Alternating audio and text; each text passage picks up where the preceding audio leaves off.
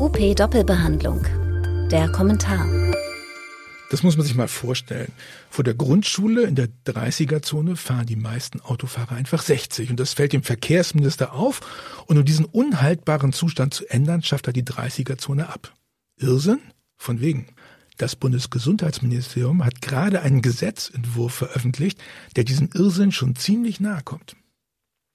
Der Paragraph 125a im SGB V regelt die zukünftige Heilmittel-Blanko-Verordnung, auf die diverse Kolleginnen und Kollegen schon lange warten. Und dort steht, dass die Verträge zur Blanko-Verordnung bis 30. September 2021 abzuschließen sind. Das hat, wie wir alle wissen, nicht wirklich geklappt.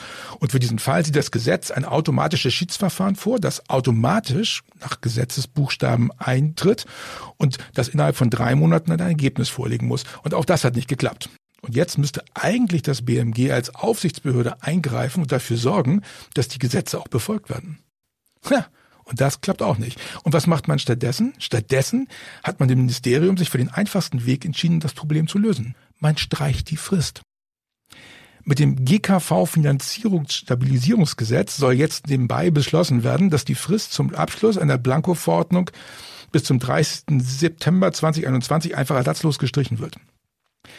Da hat das BMG einfach mal schön den Schwanz eingezogen, statt das zu tun, wofür man dort bezahlt wird und was nötig wäre, um längst beschlossene Gesetze endlich umzusetzen.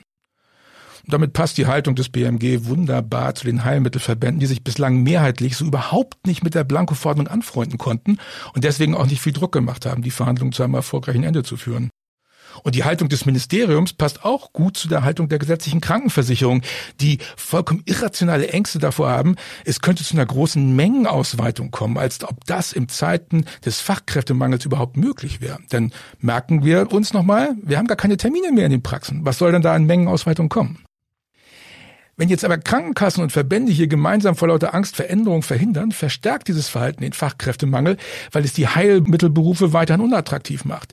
Denn welche exzellent ausgebildete junge Therapeutin und welcher hochmotivierte junge Therapeut wird es lange in einem Beruf aushalten, in dem man nicht selbst entscheiden darf, welches Heilmittel am besten für die jeweilige Therapie ist?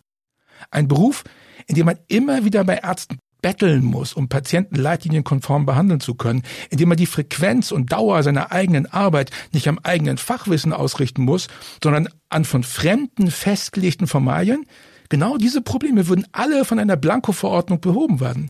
Betteln bei Ärzten wäre nicht mehr nötig und Therapeuten wären selbstwirtschaftlich verantwortlich und das wäre ziemlich gut so. Wer sich auf den Direktzugang freut und sagt, oh, Blanko-Verordnung, das ist ja die Verhinderung des Direktzugangs, der muss mal genau hingucken.